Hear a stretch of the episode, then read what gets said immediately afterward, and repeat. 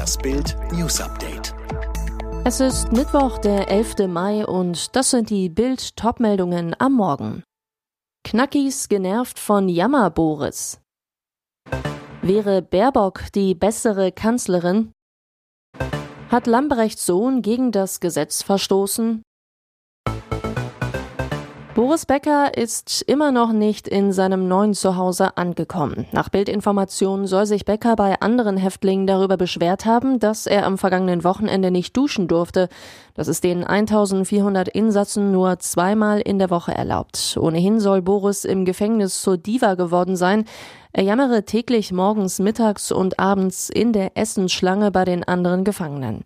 Über die harten Bedingungen und die zu kleinen Essensportionen Becker soll sich nach Bildinfos dann bei jedem, der zuhört, entschuldigen, mit Verweis auf die große Veränderung, die die Haft für ihn bedeute, denn er habe seit seinem Wimbledon-Sieg ein privilegiertes Leben geführt. Ein Hinweis, der bei den anderen Häftlingen nicht gut ankommen soll. Zwar soll er wegen seiner einzigartigen sportlichen Leistung viele Fans im Gefängnis haben, doch Jammerboris soll den anderen zunehmend auf den Geist gehen. 75 Kriegstage hat es gedauert, bis sich auch jemand aus der deutschen Regierung im ukrainischen Kriegsgebiet sehen lässt. Gestern dann als erste sie, Annalena Baerbock in Butscha, dem Symbolort für die barbarischen Kriegsverbrechen von Kreml-Tyrann Putin, danach Irpin und Kiew.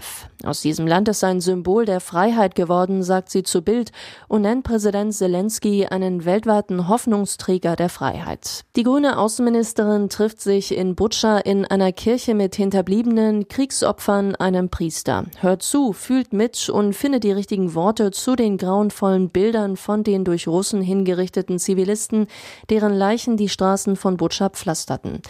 Vor der Kirche sagte sie, diese Opfer könnten wir sein. Sie sagt den Ukrainern zu, dass man die russischen Kriegsverbrecher zur Verantwortung ziehen werde. Das ist unser Versprechen. Ein Kanzlersatz.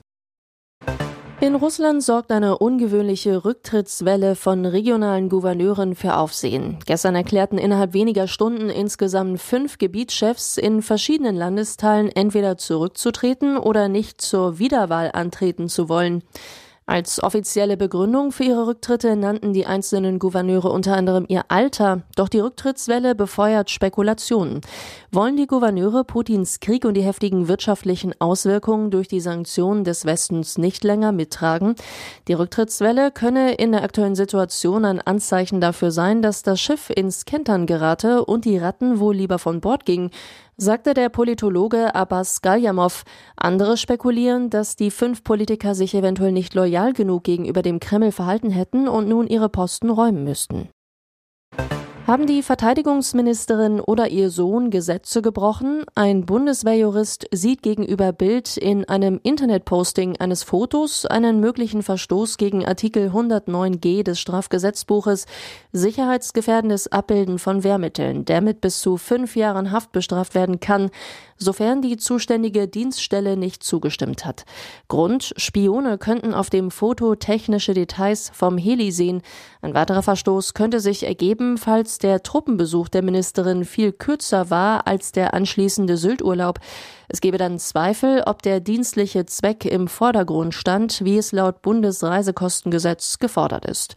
Und wo hielt sich der Sohn während des Truppenbesuchs auf? Teilnehmen darf er nicht, die Liegenschaften der Bundeswehr darf er ebenfalls nicht betreten. Bye bye Bundesliga. Um 16.28 Uhr veröffentlichte der BVB gestern per Ad-Hoc-Mitteilung, dass Erling Haaland zu Man City wechselt. Klar, dass der BVB längst an seiner Nachfolge bastelt. Wird Aller der neue Haaland? Was für ihn spricht, Ajax-Torjäger Sebastian Aller kennt die Bundesliga, spielte von 2017 bis 19 in Frankfurt. Der Stürmer traf in 77 Pflichtspielen stolze 33 Mal, bereitete 19 weitere Tore vor. Und der Ivora bringt auch die von Baldmanager Sebastian Kiel geforderte Körperlichkeit mit. Problem, weil die Holländer 2021 22,5 Millionen Euro Ablöse für ihn gezahlt haben, sind sie unter 35 Millionen Euro angeblich nicht gesprächsbereit. Klar ist, nach Niklas Süle und Nico Schlotterbeck ist Karim Adeyemi von RB Salzburg der dritte Neue beim BVB. Der Nationalspieler unterschrieb gestern bis 2027 ohne Ausstiegsklausel. Gestern Abend startete das erste Halbfinale des Eurovision Song Contest, kurz ESC, in Turin in Italien vor 7000 Zuschauern.